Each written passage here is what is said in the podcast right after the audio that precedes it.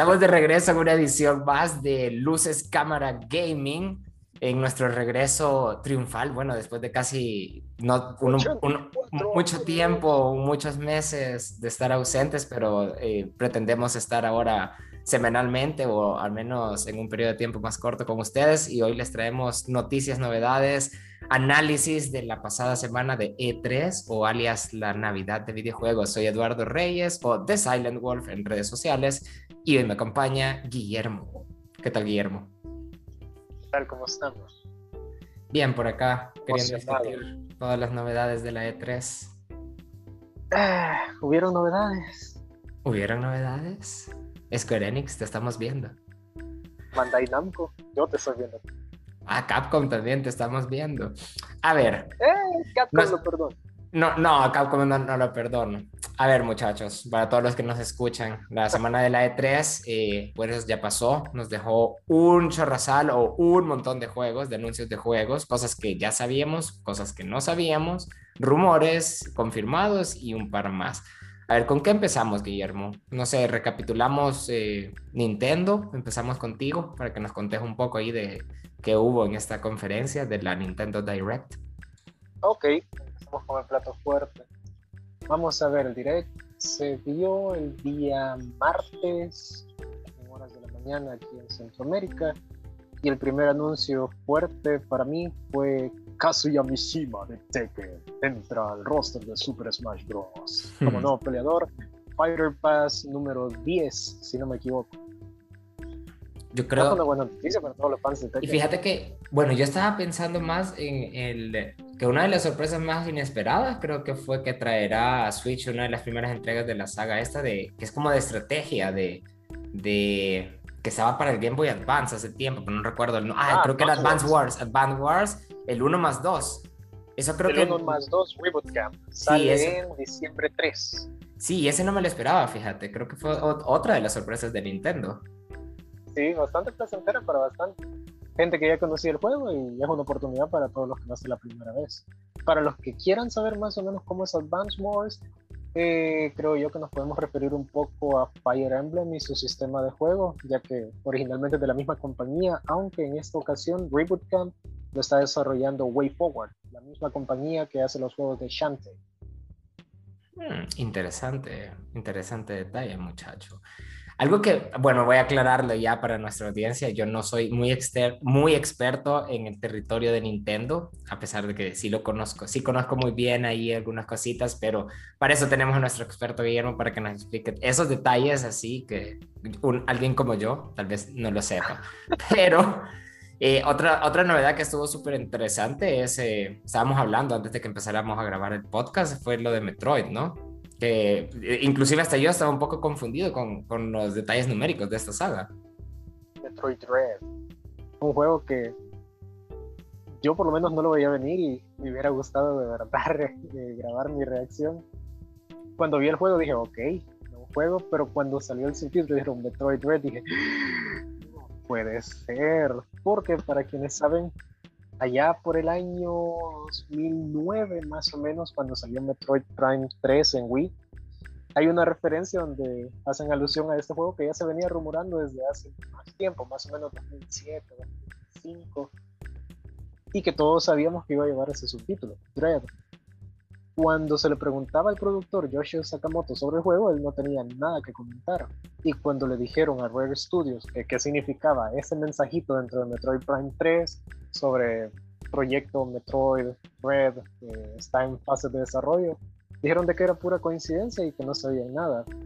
Pero más adelante, después del direct, el productor de Metroid Prime Dread, Yoshio Sakamoto, menciona de que sí, el juego es ese rumorado allá en años 2000 y que la razón por la que nunca lo habían terminado era porque la tecnología no estaba al mismo nivel de lo que ellos querían ejecutar. Y no fue hasta más o menos 2018, después del lanzamiento del remake de Metroid 2, Return of Samus para 3DS, que el equipo de Mercury Steam allá en Madrid le demostró a Sakamoto que tenían la aptitud, el conocimiento y tenían ese buen gusto, le dijo él, como para poder llevar a cabo el proyecto. Y dice que gracias a Mercury Steam, la tecnología, ya el proyecto superó todavía más allá de lo que él esperaba hacer originalmente. Así que prepárense porque en octubre 10 sale. Sí, se hable en... Eh, de hecho, creo que un poquito antes, creo que el 8 de octubre. Fíjate que... No, octubre 10. Octubre 10, ok. Fíjate que, bueno, por ahí salen las primeras, en las primeras fechas de octubre, pero creo que habían pasado casi 19 años desde que que han tenido que pasar para que veamos un Metroid 5, porque es una auténtica, como bien lo estabas diciendo, y yo, y yo estaba súper algo confundido con esta saga, porque es una auténtica secuela entonces de Fusion, ¿no? Entonces esta vuelve a ser una aventura de acción, así de plataformas, 2D y exploración lateral, donde Samus Aran va a ir consiguiendo, pues, me imagino, nuevos poderes para, ¿verdad?, hacerle frente a las amenazas en un planeta, tenemos esta temática de robots y todo eso, entonces y creo que los fans apreciamos mucho. Bueno, como bien decís, hubiera grabado tu reacción. Hubiera sido interesante ponerla aquí en el podcast o algo así. Sí, algo que llama la atención es de que Metroid Dread va a ser eh, algo particular para toda la franquicia de Nintendo. Y es que inicialmente ya se sabía de que el capítulo Dread iba a ser el final de la historia de Samus con los Metroids. O sea, por primera vez vamos a ver en una franquicia de Nintendo de las primeras, de las first party, que un arco narrativo va a llegar a un final. Cosa que no es común, porque, o sea, Mario sabemos que siempre va a ser Bowser o, quien sea, secuestra Peach causa problemas en el reino, sale Mario con Luigi, Toad, Peach, Daisy o con quien sea, y saltemos hasta el último nivel y ya estuvo. Zelda es una historia cíclica, cada juego es una historia nueva, pero que tengamos un, un, argumento desde un juego A hasta un juego, en este caso F, es algo súper raro porque este va a ser el primer capítulo final de un arco narrativo. Eso me llama bastante la atención y quisiera saber cuál es el plan después de Metroid Dread. Sí, sería ver qué, qué, qué plan tienen, porque podría, podríamos tener un epílogo por ahí, pero tal vez yo lo vería más como un DLC o algo así, y no como otro juego pero conociendo a Nintendo es de esperar qué sorpresa o cómo expanden la franquicia. Ajá, va a ser el arco de los Metroids. Ya después vamos a ver cuál va a ser el nuevo enemigo. Sí, porque y después que algo que no que faltó en la presentación y que mucha gente también estaba confundida y yo también estaba confundido es de que ya habían anunciado el Prime 4, que todos recuerdan el anuncio del logo hecho en Paint unas horas antes de la E3, eh, no me acuerdo si fue la 2019 o 2018. 2017. 2017 el logo hecho en Paint o, ahí de Metroid Prime 4 y hasta ahorita que tenemos una nueva noticia de Dread.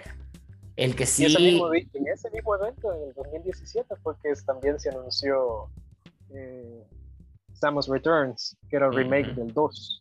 Sí, exacto. Algo que yo creo, ¿con cuál, con cuál cerraron, con qué novedad cerró Nintendo? Yo creo que fue con el Breath of the Wild 2, ¿no? Sí, fue con el evento de la secuela de Breath of the Wild, que todavía no eh, tenemos título, Todavía no tenemos fecha, Ni fecha tampoco. de lanzamiento. Se espera que el 2022. Más preguntas que antes. Sí, se espera que el 2022, porque aún ni tiene nombre oficial, pero eh, creo que dejaba claro tres cosas el trailer este que, que, mostraron, que primero que lo veremos en algún momento del año que viene, ¿verdad? Porque 2022. Segundo, que el tono oscuro visto en el teaser se extiende a una suerte de ambientación así medio eh, que te da ansiedad o que es así medio inquietante. Y tercero, que creo que la aventura va a ser en, en Hyrule, ¿no? O sea, va, a explorar tanto en tierra como en aire. Y probablemente subterráneo, porque en el primer teaser del 2019 nosotros estábamos viendo a Link y Zelda eh, navegar entre cuevas hasta que van a dar con lo que parece que es el cadáver de Ganon. Bueno, sería cadáver si estuviera muerto, pero sigue vivo. Mira, algo, algo que los fans estaban hablando y yo estaba viendo ahí en las comunidades y todo esto, y que algunos estaban como medio decepcionados por esto del Game Watch, pero no sé cómo vos que te gusta más Nintendo y todo eso, cómo viste la, la porque hasta los memes estábamos viendo, o sea, hasta los memes ah, estábamos viendo. Estamos hablando de... Del, estamos hablando de... Por el 35 aniversario, que van a sacar un como ah, Game Watch con este juego de Game Boy. Yo creí que estamos hablando de WarioWare. no, no, no, es que, es que la comunidad de línea han estado como que, no sé, no sé qué esperaban para ver el 35 aniversario de, de Zelda, pero hay, lo único que sé es que tenemos el Game Watch que Nintendo Los anuncios de Zelda fueron el DLC de Hyrule Warriors, el primer pack que salió hoy, 18 de junio, el siguiente pack que sale más o menos allá por noviembre, pero no han especificado qué va a incluir. Luego de eso, un poquito de información de Skyward Sword HD, que sale el otro mes. Para quienes no lo han probado, se los recomiendo bastante. Es un buen juego de Zelda, lineal, muy lineal en comparación a Breath of the Wild. Son opuestos totales, ya que en uno tenemos eh, libertad de exploración casi que infinita, mientras que el otro es bien restrictivo en ese caso, pero la historia es bastante buena, la banda sonora es muy buena y es el primer capítulo de toda la de todo el lore de Zelda. Luego de eso sí vino el anuncio de los bueno, del Game Watch que contiene Zelda 1, Zelda 2, Link's Awakening y un juego original de Game Watch, pero ahora con no es tema de Zelda, simplemente Mr. Game Watch ahora es Link. ¿Qué me parece a mí? Sí me parece bastante poco, me hubiera gustado ver tal vez una colección tipo Wind Waker, Twilight Princess HD que ya estaban en Wii U, que lo pasaran a Switch, no importa. Pero... Para seguir exprimiendo la franquicia. Ajá, pero... Se tenía que decir ese día. pues sí. Pero creo que esta vez eh, no me molesta, soy súper fan de Zelda y yo procuro consumir todo lo que se pueda de la franquicia, pero eh, esta vez creo yo que estoy más feliz porque al fin se le dio notoriedad y reconocimiento a Metroid después de tanto tiempo. Tanto así que las redes de Nintendo en Europa y Estados Unidos ahora son full Metroid. Así que, eh, una vez que Zelda tome el asiento trasero, no está mal, de vez en cuando. A ver, ¿qué, qué otros anuncios estuvieron en la, en esta, en la Nintendo Direct? ¿Y qué te pareció así overall o, en general? Sobre todo, a mí, a mí, a mi gusto personal, me pareció bastante buena. Hubieron anuncios, como ellos dijeron al principio del direct, para todo gusto. Tenemos confirmación de que Life is Strange va a llegar. El 10 de septiembre, is Strange Two Colors. Y el 1 y 2 Remaster todavía no tiene confirmación. Luego teníamos, eh, quiero ver, Advance Wars, que es en diciembre. Tenemos el Otro que me sorprendió también fue el Shin Megami Tensei 5. Esta serie como de JRPG. se, JRPG, se, miraba muy interesante. Porque esta, eh, ¿cómo se llama? Creo que le, le estaban tirando como a un público mucho más amplio porque las entregas pasadas eran así un poco darks, un poco oscuros y con temas así medio profundos. No, pero creo que, o sea, por lo que vi en el trailer, la ambientación y todo, se ve más, o sea, como más tirado a un público más amplio, eso creería yo, pero... Lo que pasa y lo que la gente también decía al principio en los foros, uy, ya retrasaron el juego, lo cancelaron, es porque ese también lo anunciaron todavía antes, lo anunciaron en enero 2017 en la presentación oficial de Switch, donde se anunció precio, fecha de lanzamiento, algunos juegos. Entonces, ¿Qué es lo que pasa? Para quienes conocen Shin Megami Tensei, la saga empezó en PlayStation. Luego fue transicionando a Nintendo 3DS y ahora va a Switch. Y de Shin Megami Tensei es que se derivan eh, subjuegos como Devil Survivor o Persona.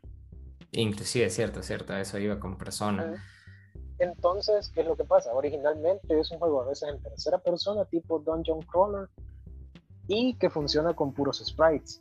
En cambio aquí, para, si ya se dieron cuenta, han logrado que los modelos 3D de todos los personajes, todos los demonios y ángeles sean casi idénticos al arte original. Y son modelos de súper buena calidad, así que creo yo que bastante el tiempo de desarrollo se lo llevaron a hacer esos modelos. Fuera de eso, es un RPG bastante hardcore, no es muy... No, es bien de nicho, diría yo. bien, tiene su audiencia muy específica, diría yo. Me gustaría que el equipo de Pokémon se inspirara un poco en esto, porque implementan algo que ellos están, creo yo, que haciendo en este nuevo juego que van a sacar el otro año de Pokémon Legends Arceus, donde ya no vas a tener encuentros random, sino que los Pokémon están ahí en el campo libres para que vos los ataques, los captures o lo que sea. Y en Shin Megami Tensei va a ser igual, ya no vas a tener eh, cuentos random, sino que todos los demonios van a estar ahí. Y si ellos te, alcanzan o los golpeas, es la única forma en la que vas a poder empezar el combate. Ok. Fuera de eso. ¿Qué otros anuncios tuvimos aparte de ese? WarioWare, septiembre 10, que está bastante bueno. Quienes no lo han probado son juegos bastante Mira, eh, y los son de minijuegos súper rápidos, súper graciosos.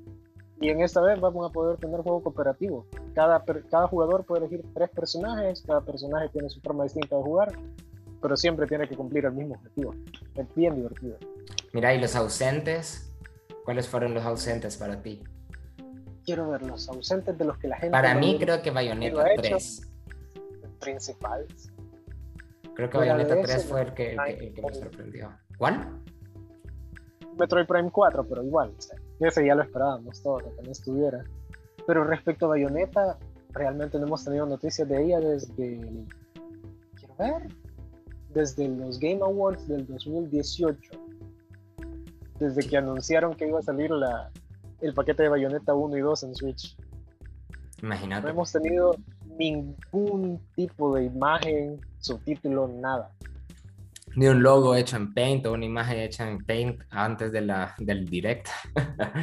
Mira. Tienen suerte y le preguntan al, productor Kamiya de Platinum Games, que son los desarrolladores de Bayonetta. Si tienen suerte, le preguntan y no lo bloquea de Twitter. Eh, la última vez que él dio declaraciones sobre el juego, dijo que estaba en desarrollo, que estaba súper bien, que no se preocuparan, pero que mejor se olvidaran como que el juego no existe porque no iban a haber noticias pronto. Están tomando su tiempo en desarrollarlo.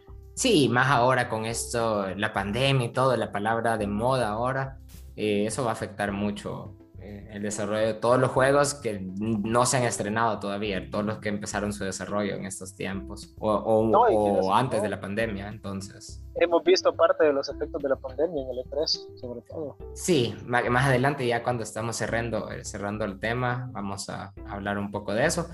Eh, para mí un ausente fue también este, este nuevo Switch o el nuevo nuevo Switch. Creo que la gente se esperaba una, una nueva consola de nueva generación o un reskin de la Nintendo Switch. El nuevo Super Switch Pro 364. Sí, sí, algo así andaba, el rumor con, hasta con la pantalla retina o algo así, no sé, como que si fuera Apple o, o un celular de Samsung, no sé y no anunciaron nada de eso. Creo que la gente tenía eh, esta expectativa debido a los rumores y todo esto, pero no se cumplió. No, y hubo gente, hubo gente en redes, eh, gente que trata bastante los rumores, como Emily Rogers.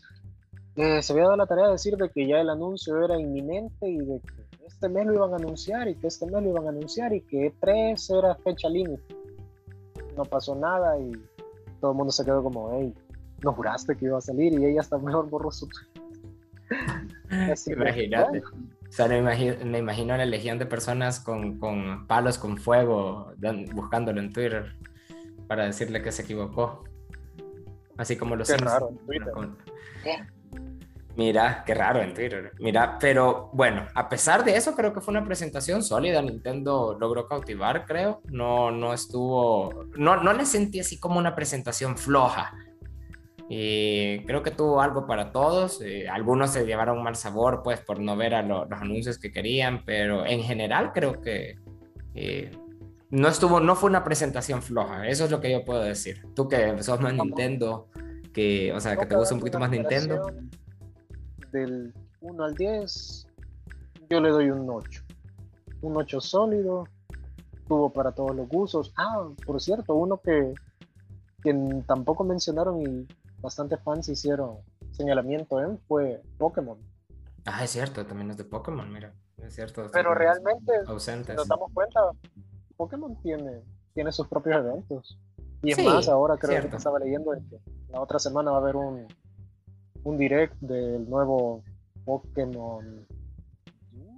No recuerdo cuál es el subtítulo, pero es este juego de Pokémon con gameplay tipo League of Legends.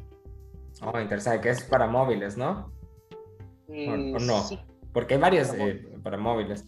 Bueno, ya, ya que dimos nuestra numeración, yo también creo que le dieron un 8. Yo no soy tan eh, acérrimo o tan eh, fiel así a Nintendo, pero sí creo que tuvo una, una presentación para, para de, por lo menos dejarnos esperando, ¿cómo es? No, no dejarnos así como que súper esperando otra, otra Nintendo Direct. Creo que tienen, se reservaron contenido. Tienen algo, tienen por lo menos un buen juego para cada mes, así rápido. Sí. Julio tienen Neo The World Ends With You, The Great Ace Attorney Chronicles, Skyward Sí, creo que, Sword. creo que los únicos que estaban para 2022 eran así como los grandes títulos como el de, el de Zelda y el, eh, bueno, Mario Rabbids, pero ese es ya desarrollado, el Mario plus Rabbids, el, el Sparks of Hope, pero ese es ya, ya eh, por externo, ¿verdad? Hecho por, por Ubisoft. Juegos grandes para 2022. Mario Rabbids, eh, la secuela de Breath of the Wild, Pokémon Legends Arceus y Splatoon 3. Sí, o sea, son, son juegos poquitos, porque ahí todo se iba para 2021 en, en seis meses, en una como en los próximos seis meses.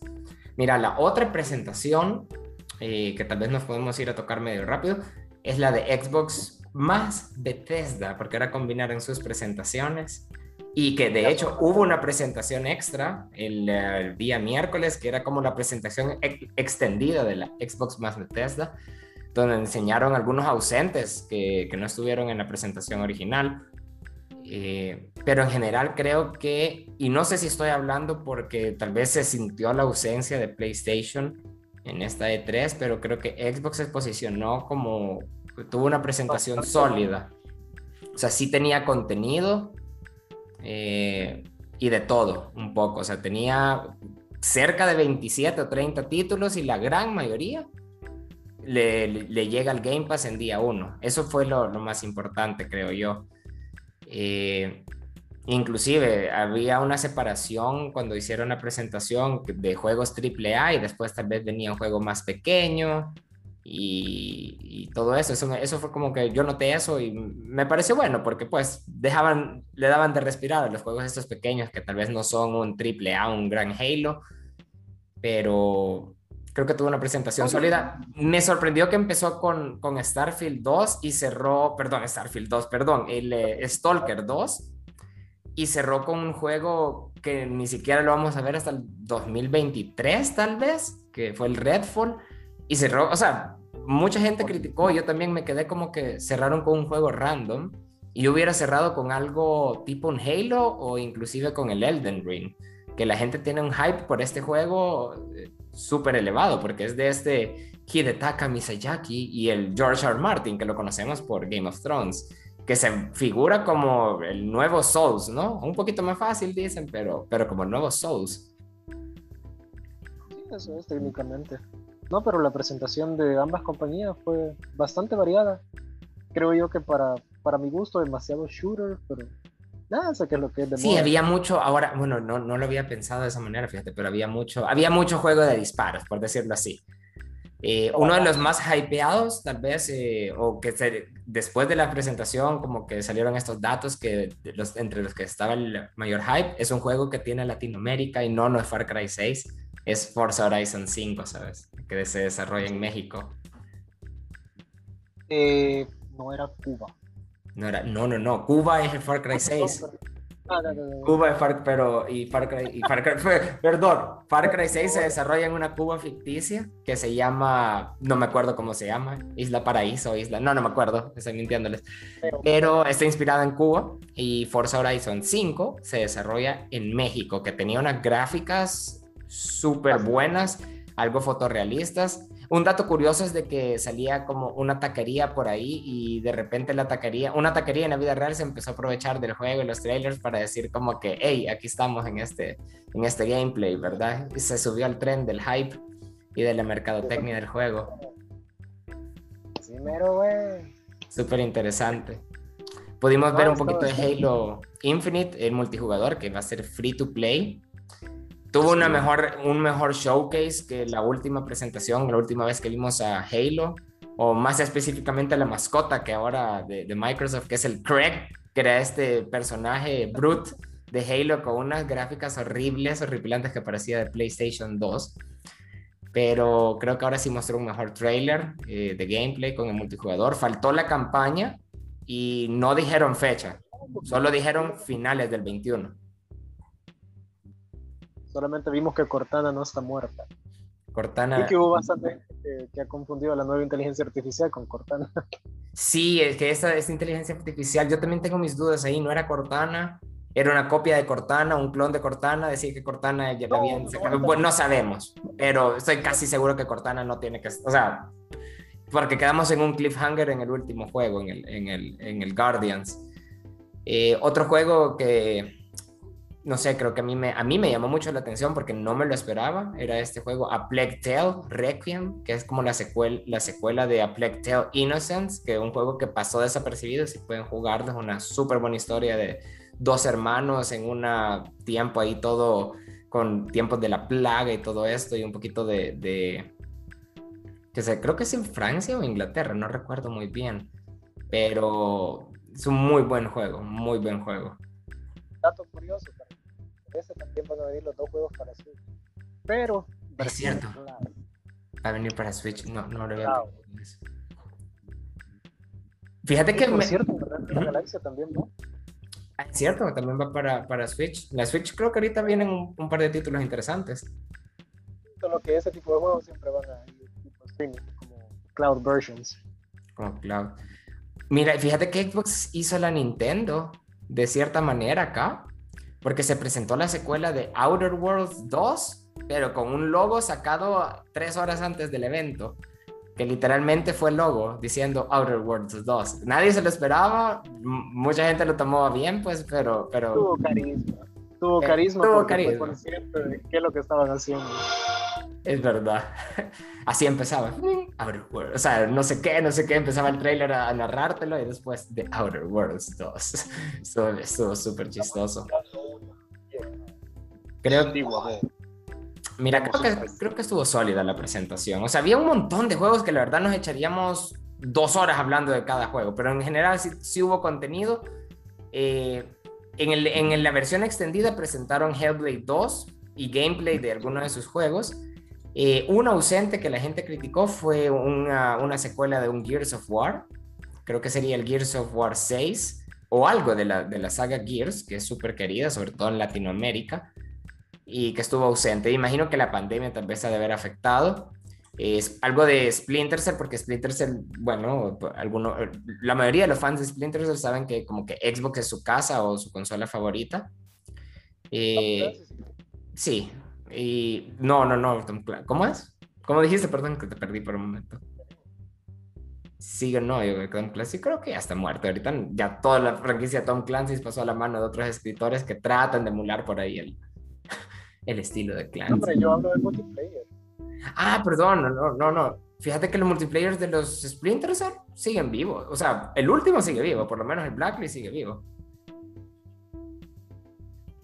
Otro juego que no tendrían que dejar pasar es la secuela de Psychonauts. Ha costado bastante que salga.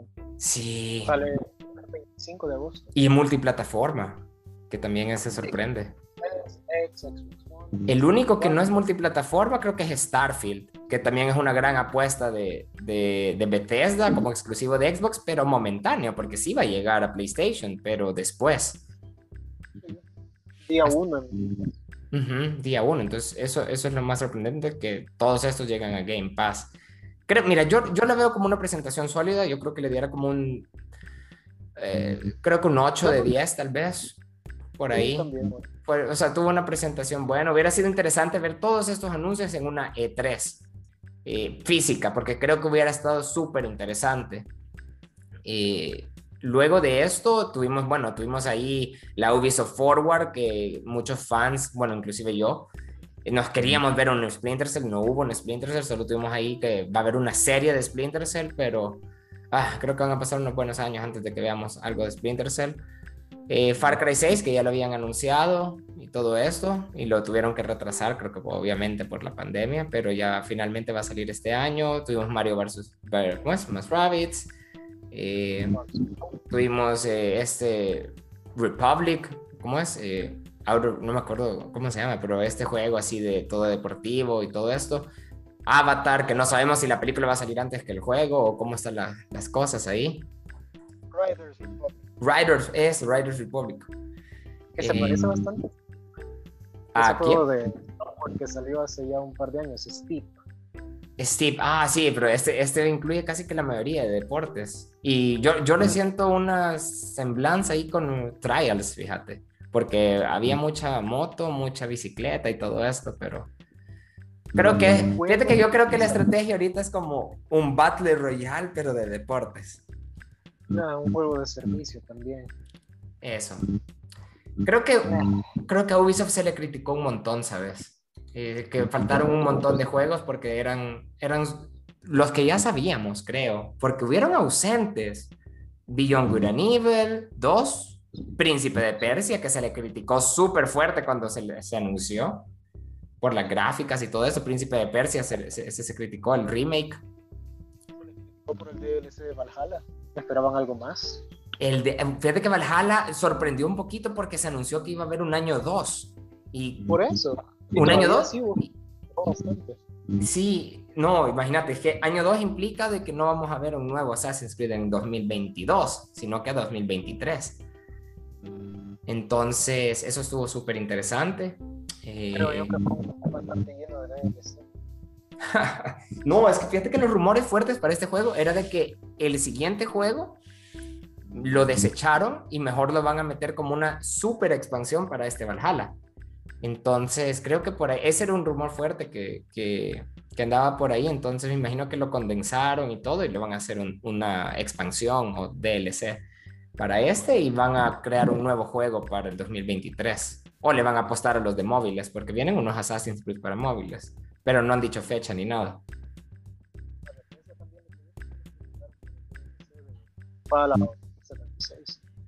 Eso también, eso también. Bueno, pero fíjate que Bethesda tiene una... una eh, ahorita yo le veo que Bethesda viene fuerte, porque ya con el Starfield anunciaron el, uh, este nuevo engine, se me va el nombre, el Creation Engine, el 2, porque estaban ocupándose su engine desde tiempos ancestrales. Creo yo que desde entonces viene. ¿Cómo se llama el nuevo el que anunciaron? Avatar. El Avatar es Snowdrop, que es de Ubisoft que se ve, el trailer estuvo súper fotorrealístico, ese me gustó un montón, pero no hubo una fecha. Que lo hace el estudio, mismo estudio que hace The Division, que es Massive Entertainment. Quiero ver. Luego de esto, quiero ver, esta presentación, bueno, como te decía, creo que Ubisoft nos dejó un poco que desear. Tuvimos también a Rainbow Six, que le cambiaron el nombre para, hacer, para no recordarnos la situación actual. Pasó de cuarentena a Extraction. Pero ahí está, tenemos que todos los juegos que anunció trataron de dar una fecha estimada y no tenemos nada, nada así como que un gran anuncio para el 2020 y algo hacia futuro. Todo lo que vimos también tiene fechas súper próximas. Lo más lejano, 2022. Gracias, ¿no? Sin querer lo filtraron un día antes. Yo no entiendo las filtraciones, cómo, cómo carajo salen eh, eh, eh, o, o cómo rayos o sea, matan el hype, no entiendo. O sea, y, un día antes o a veces horas antes. Nunca voy a entender eso de, esta industria. Pues sí. No, lo chistoso fue que cabal, de esta ocasión fue Nintendo quien filtró las cosas, cosa que es súper raro para ellos. Sí, a Nintendo casi nunca se le escapa una, una filtración. Por lo menos que ellos lo hagan, eh, está difícil. Es verdad, es verdad. Algo que me sorprendió es que pudimos ver como que en, los personajes estos de Mario y, Mario más Rabbids que habían alteraciones a los personajes. Y normalmente Nintendo sabemos que no deja que hayan alteraciones en sus personajes. Entonces eso me pareció súper interesante. Sí, solo que, ay, no sé. Tengo un gusto bien particular cuando se trata de los rabbits. Eh, me dan risa, pero cuando ya los veo mezclados, eh, me dan cosas. es todo raro. Hay, un montón de gente que creo que... Es una esa mezcla de rabbit y las estrellitas de Rosalina, los Luma. Ah, son súper raros. Mira, fíjate que yo creo que la gente también se quedó esperando un Rayman, porque es una franquicia bien querida también. Creo yo que más que esperar un juego de Rayman, están esperando a Rayman en Smash. también, eso, eso sí es verdad. Otro, mira, creo que la, de Ubisoft es que eh, Ubisoft tal vez no estuvo floja, pero no puedo decir que estuvo. Ubisoft fue excelente. Estuvo, yo creo que era un poquito y se están reservando las armas fuertes para otra forward, pero la verdad es que para una E3, creo yo de que hubieran sacado eh, la munición pesada, la artillería pesada, porque yo entiendo que este tema de, de pandemia. de pandemia y todo eso está afectando, pero la E3 es básicamente vender humo. O sea, no vender humo como tal, pues, o sea, no hay, no hay que mentir tampoco, pero es como sacar la artillería pesada y mostrar lo mejor y tratar de cumplir con lo que mostrás para que no pase algo así como la, la Cyberpunk. La Cyberpunk, eso ya es un antes y un después. Demasiado. Y, Y no, sí, Cyberpunk fue. sí. Eh, inclu- inclusive ellos no estuvieron en la E3, van a hacer su propio evento en conjunto con Netflix, que se va a llamar la WitcherCon, o no me acuerdo, o creo que así se llama, la WitcherCon, y van a anunciar, y, pero ya dijeron, de hecho, que no van a anunciar nada, o sea, para tener las expectativas, dijeron de que, que es exactamente lo que se pueden esperar del evento y que no va a haber un anuncio de un nuevo juego, sino que eh, van a hacer eh, otro tipo de contenido, así que es de ver qué se traen. Yo me imagino un skin de Henry Cavill y obviamente la versión Next Gen. O sea, es que es lo obvio para, para. Para, pues sí, para fusionarse con Netflix. Yo me espero una, una skin de Henry Cavill por ahí. Mira, una, luego- una serie animada o un corto. Sí, van a ver, van a ver anuncios porque hay, hay como contenido de Netflix de The Witcher que se viene. Y bueno, ya que mencionábamos Netflix, temporada. Sí, y ya que mencionábamos Netflix, bueno, Splinter Cell que va a hacer su regreso en una serie de anime, Y el eh, anime también. o, bueno, o animada, también hay, cierto, también hay una de Cyberpunk. No creo que la anuncien en esta WitcherCon, fíjate. No, está para 2023, ¿verdad? Tenemos, sí, para 2023, creo. La otra que anunciaron, porque también Netflix tuvo ahí su evento en el margen de la E3, son, bueno, las series de Ubisoft, esta Mythic Quest, la temporada 2, que ya está finalmente acabando en estos Ah, eh, próximos Creo yo días. que eso fue algo que la gente le criticó bastante a Ubisoft. A mí me ha gustado ¿Por qué Mythic en su Quest. evento de tres pusieron cosas de entretenimiento? ¿Por qué? Fíjate que No. Bueno, es que yo creo que yo creo que Ubisoft No, ahorita está expandiéndose. Boom, Banhammer, no, boom. Fíjate que yo lo que siento es de que Ubisoft se va por el camino de la transmedia y está expandiendo sus franquicias a otros lados. Creo que todavía cine y series pueden entrar a este tipo de eventos porque pues son fran- No. franquicias queridas. Eh, Que lo hagan, vaya, que lo hagan por un evento aparte, pero E3, creo yo que en E3 mm, bien poca gente está interesada en saber sobre la nueva película o serie de, de tu empresa, o sea, fíjate que tal vez lo, eso fue podría, lo podría criticar con Mythic Quest, pero tal vez con una película de la de, bueno, porque Assassin's Creed va a tener su serie, eso está súper eh, interesante. The Division 2, perdón, The Division lo anunciaron en una E3, la película. Eh, Far Cry va a tener su serie, también eh, Splinter Cell y todo eso. Entonces, creo yo que este tipo, cuando están en una franquicia, o sea, cuando son películas de una franquicia bien queridas, yo, le, vi- yo, yo sí lo viera bien en un espacio, en una E3. Tal vez no, no le llevara la artillería pesada ahí, pero haría algo pequeño solo para mostrar que las franquicias no están tan abandonadas. Yo creo que ni, ni a Nintendo se lo hubiera perdonado con el tráiler de la película de Super Mario. Nah, No era el evento. No, no, no, pero es que estamos hablando de Super Mario, o sea, si hubieran hecho, bueno, no, no, no, es que eso no se perdona, esa Super Mario no se perdona. Bueno, No. vámonos rápidamente a Capcom, que yo creo que fue, ah, a mí, mira, a mi gusto a mí no me gustó, no tenían nada nuevo. Objection. Fueron a la E3 sin nada nuevo. Objection. A ver, Phoenix ¿qué? Wright. No. No, pero sí ya sabíamos. Naruhodo. The Great Ace Attorney. Para mí se lo mereció. Ok, el, el show no fue bueno, pero tener al fin esos juegos después de como seis años, al fin aquí, para mí es todo un logro. Así que Es no- verdad, la pero franquicia, no se, la franquicia no se había visto acá en estos territorios. Es- entonces yo creo que eso sí se puede aplaudir, pero mira es que realmente, pero realmente volvemos a lo mismo, no había nada nuevo. O sea, DLC de Resident Evil 8. Mira, y eso, eso fue también la, la movida Nintendo. En, un, en vez de ser en un Paint, fue en un, en un Notepad, o ¿cómo es? En un Word, o el, el Notepad ahí de la No, solo computadora. fue, solo fue una solo fue una pestaña de PowerPoint. Una pestaña para, ah, vamos a hacer un DLC de Resident Evil 8 DLC. debido a que a ustedes les gustó demasiado Lady Dimitrescu. Entonces, vieja sabrosa. yo creo que a todo el mundo le gustó. eh, bueno, tenemos eso ahí. por ella. No, todo el mundo jugó Resident Evil 8 por ella. Eh, luego tuvimos a la conferencia de PC que yo no me entiendo, son un cringe. Y Jamás la verdad la- que no hubo nada, no hubo nada. O sea, yo no vi nada interesante a mí, a mí. O sea, no vi nada interesante en cuanto a, a potencia de una computadora, algo que supiera aprovechar que yo dijera, oh, eso sí, me, me quiero comprar una computadora por ese juego. No vi nada así en esta conferencia. No, y de todas formas, ahorita estamos en escasez de tarjetas gráficas. Sí, eso también. Creo que tal vez por eso la conferencia se vio un poquito afectada. Luego tuvimos, mira, un- una conferencia, creo que fue la de 2K, que realmente fue para ver una presentación en Zoom de temas corporativos como esto de, de contrataciones y, y- y mejores Chicos, prácticas y Nosotros todo sabemos esto. que quieren ver Grand Theft Auto 6, pero déjennos decirnos qué tan diversa es nuestra compañía mientras no les enseñamos nada. Déjenos enseñarnos cómo hacemos nuestro proceso de reclutamiento para mejorar los procesos corporativos. Mira, eh, todo el mundo pasó, mira, yo pasé todo el 2020 en Zoom y lo que menos quería ver era una conferencia, era una Zoom. Ay, sí, pues súper. Espérate, y hubo, hubo una de ellas que, que estuvo en mute un rato, ¿verdad? Algo así, o sea, literalmente todas las cosas que pasan. No, es que, Ah, bueno, No lo pudieron ni siquiera grabar bien. sí, no, eso estuvo, estuvo, estuvo raro. Estuvo, creo que ese se lleva el premio de lo, de lo raro. Tenemos la, me estabas comentando que habías visto la conferencia de De- Devolver Digital. Devolver Digital, sí. Para mí fue la tercera mejor. Eso es un meme, eso es un meme de compañía. Check a look. Siempre. Siempre tienen algo bueno para, para enseñar. Por lo menos en comedia ellos se rebuscan tanto así que antes de finalizar la presentación dijeron para todos los que desean. Vamos a ofrecerles este exclusivo VHS con la presentación completa, disponible aquí en el link. Y de verdad vendieron ese VH. Sí, eso estuvo súper, súper. Es que, bueno, es que son un meme. Son un meme, pero así se manejan y creo que eso es lo que los hace únicos. Creo Pero que por ahí. Creo, buenos juegos.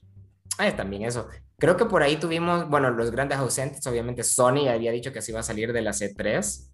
Eh, también tenemos a, a otro ausente, fue EA, ausente de la E3, aunque sí mostró Battlefield unos días antes y mostró su gameplay en la conferencia de Xbox.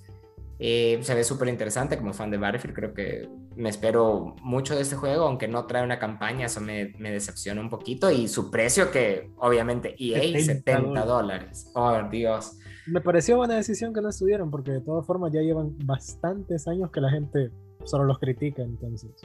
Sí, para mira, qué, porque ¿qué te bueno, van a enseñar? FIFA, antes- a- es- es cierto, es cierto. Battlefield.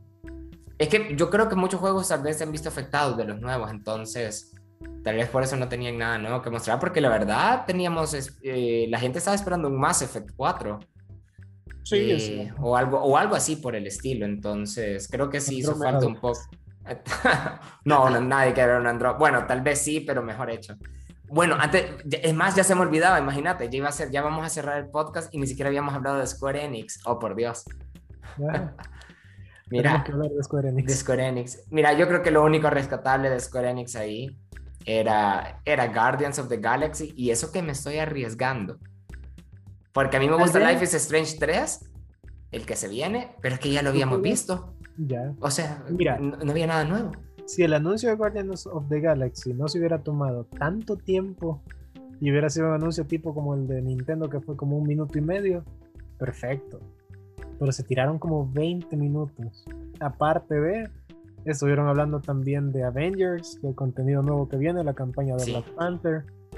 Y la gente estaba así como que, ah, ¿es de Square Enix o es de Marvel esta presentación? Sí, es que ahorita se han metido un montón a los juegos con licencia. Y también que yo creo que les ha pasado factura que ellos tienen unos, eh, bueno, muchos de sus juegos salen exclusivamente para, para PlayStation y hay algunos que estuvieron ausentes.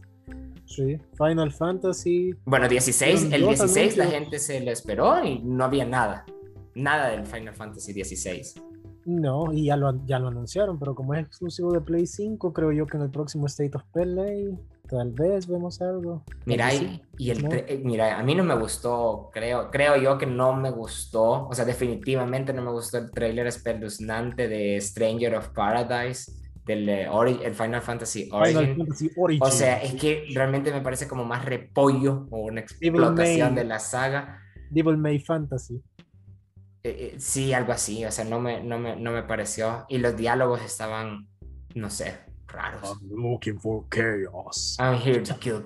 Oh, estaba súper raro, men, o sea. Super cringy. Mira, el juego está hecho por Team Ninja, el mismo equipo que se dedicó a hacer los juegos de Nioh, por lo que por lo menos en combate eh, va a estar bien. Pero lo que a mí me causa eh, Yo siento que me dieron una pedrada. Cierto toda la cara, la repudio es la disonancia de diseño entre Final Fantasy 1 y este Origins. Porque sabemos que los primeros Final Fantasy los personajes son pura, pura edad media, super armadura, sus armas, caballos. Y ese es un chero como que sacaron de una gasolinera, su camiseta, su pantalón, una mega espada y vamos a matar a Caos. ¿Qué? Sí. ¿De dónde? Mira, bueno, no sé si tal vez pandemia o era un juego cancelado que de repente revivió o era, bueno, no sé cómo, cómo se manejaba No, ahí, o sea, pero, el juego, pero- la idea está bien, pero yo por lo menos en diseño sí me quejo. Diseño de personajes. Aunque el diseñador sea Nomura, pero... eh.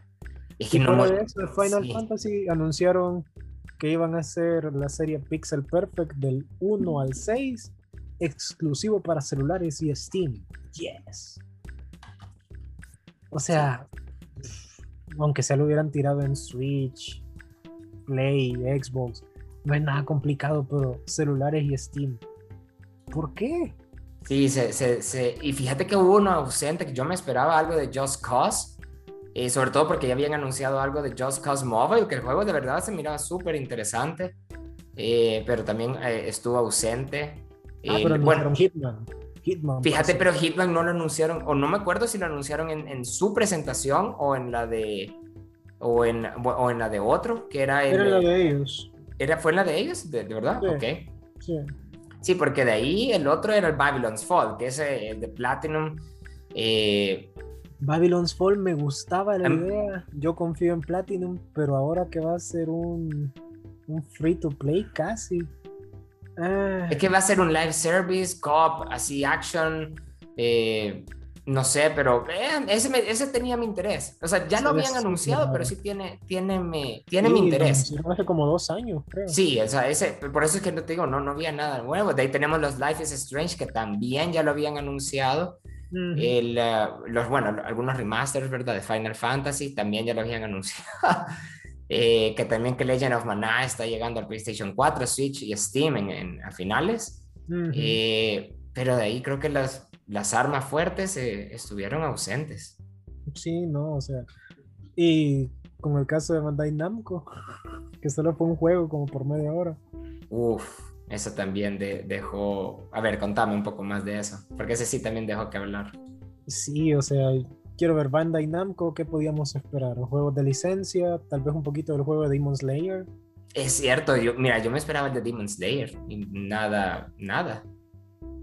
quiero ver también. a- Esperábamos tal vez, no sé, una última actualización o un anuncio de Dragon Ball Fighters 2 o un nuevo paquete de DLC o yo qué sé. Tal vez juegos. Quiero ver, Bandai Namco lo conozco más por juegos de licencia de anime, pero igual tenemos otras cosas. Tenemos Sí, Tekken. hay- ellos Aunque tienen los juegos estos no de... a eh, mira, ellos tienen estos juegos de miedo también, que no, no me- creo que de Dark Pictures Anthology, eh, este, pero es que no me acuerdo. eh, ah, mira, creo que estaba de Manos Medan y uno nuevo que sacaron, que no me acuerdo cómo se llama, pero ellos tenían estos, estos jueguitos y también no, no hubo nada nuevo ahí. Que si un Pac-Man nuevo hubieran sacado a Pero sí, o sea... Pac-Man Tournament 2021, Pac-Man 99, o bueno, este otro que se llama Scarlet Nexus, que inicialmente era exclusivo para Xbox, tampoco no hubo nada. Bueno, fíjate que hablando, bueno, hablando de eso sí mostraron algo, pero no fue la, la gran cosa, o sea, eh, de este jueguito de miedo que te digo, o sea, solo fue ese, el, House of Ashes, ese es el que te digo, mostraron un poquito de ese. Y de ahí hablar con el desarrollador como por media hora. Sí, sí, estuvo un poco rara esa. estuvo Creo poco- yo que también deberíamos de sacar un ranking así de los más decepcionantes. Uf, es que mira, vaya, yo creo, no no sé si sería, yo creo que lo más decepcionante para mí fue entre Capcom 2K y eh, de ahí Square Enix. eh, y de ahí creo que lo mejorcito se lo lleva Xbox, Nintendo, Ubisoft, o bueno, inclusive Devolver Digital. La de PC sí estuvo, la pongo en, en medio. Pero es que yo creo que la E3, creo que le afectó, uno, la organización todavía deja, dejó mucho que hablar, sobre todo porque tenemos, hay que tener en cuenta que eh, fue al mismo tiempo que Summer of Games de, de IGN. Entonces, porque es, sí, el- el- eso fue un evento totalmente diferente a la E3, entonces ahí también hubieron otros anuncios. Pero la E3 como tal, que empezó creo que el viernes o el fin de semana, Domingo creo, no recuerdo. no, el- el sábado, porque arrancó con, con ah, la Ubisoft Forward y de ahí em, eh, iba con también Warner, creo, que presentó solo un jueguito que era este Left 4 Dead, como inspirado en Left 4 Dead, el Back 4 Blood, solo tenía ese. Me imagino que se va a reservar todos los otros como Harry Potter, los de Batman y todo esto para su propio evento. eh, de, las, de Warner más adelante, que yo creo que ese sí es el estándar de cómo hacer un evento, porque ese sí de... un juego de Harry Potter, ¿verdad? sí, sí, sí, pero yo creo que se lo van a reservar para la Warner, eh, eh, para cómo es la conferencia de Warner, que ese sí, esa sí es una super conferencia en línea, porque esta de tres sí dejó, o sea, la organización creo que pasó factura, la pandemia pasó factura y, y no, no se siente lo mismo, la verdad. O sea, sí, yo creo que agradezco tener agradezco tener todos estos anuncios y de qué hablar, pero, pero sí se sintió como... Como que miren, tenemos esto, les podemos enseñar esto. sí. O sea, otro evento de pandémico, otro evento así pandémico en línea, con anuncios para, para, tener que hablar, pero, pero sí se sintió, se sintió el impacto. Sí. No sé qué piensas tú. Sí, en ese sentido creo yo de que no era necesario que fueran presentaciones de media hora, 40 minutos con un juego que tuvieran, pero que fuera un juego bueno, ya era suficiente. Por ejemplo, en el caso de Capcom, hablamos Resident Evil, Monster Hunter Rise, Monster Hunter Stories y The Great Ace Attorney. Ya sabíamos de los cuatro juegos. El único nuevo es Ace Attorney y Monster Hunter Stories 2. Pero realmente si no tenían nada, tal vez meter un tráiler en una presentación de otro desarrollador, así como Nintendo. Sí, no era necesario que tuvieran su propio espacio. Sí, así como hizo también EA, que mostró Battlefield en la de Xbox y nada más lo lanzó un tráiler antes para, para, poner un poco de hype. Eh, ajá, Ubisoft que tenía ahí su juego antes de la, del evento de Nintendo. No, y hay gente dentro de la comunidad periodística que, que comparte mensajes de tipo, hey, o sea, sean conscientes, hay gente que trabaja detrás de estos juegos, les toma bastante tiempo, no hay que ser tan, tan tóxicos. Sí, es verdad, es lo que te digo. Pero hay una diferencia entre crítica constructiva, que es lo que estamos diciendo, de que si no tienen tanto, enseñen uno, pero que esté bueno, y no solo enseñen que, que, de hecho es lo que estábamos hablando antes con la Ubisoft Forward. Creo que había un montón de juegos, pero el azar, pero no había, o sea, todos se reservaron un montón más que me imagino que es para presentar mejores cosas en la otra conferencia que van a hacer, que me imagino va a ser allá por septiembre. igual Nintendo, me imagino que va a hablar de todos estos juegos más adelante, o otros juegos que tal vez la gente esperaba, o otro mejor Switch. Probablemente sacan un directo ya por septiembre, octubre. Posiblemente, porque, bueno, imagínate, pero yo creo que tal vez lo que sí se lleva el premio de, de lo peor es que se sintió la ausencia de Sony y, y EA un nuevo God of War, todos los otros, los juegos de Square Enix que son exclusivos para Play, otros exclusivos, el nuevo Horizon. Para el otro año, ¿verdad? Sí, lo retrasaron, de hecho, por la pandemia. Ahí se vio el efecto también. Entonces, eh, creo que sí. Creo que lo que, si vamos a, decir algo malo de esta de tres, es que la pandemia sí le pasó la factura. Todavía estamos en recuperación. Estamos en recuperación. Creo que Sí, va, eh, es de esperar a ver si la otra es presencial y a ver cómo se recupera la E3. Todo depende de cómo, cómo siga avanzando esto, que la gente se siga cuidando, que tomen medidas de salud, no salgan de sus casas si no es necesario todavía. Yo sé que incomoda, yo sé que todo el mundo quiere recuperar. Sobre todo en los lugares donde está más afectado, pues porque...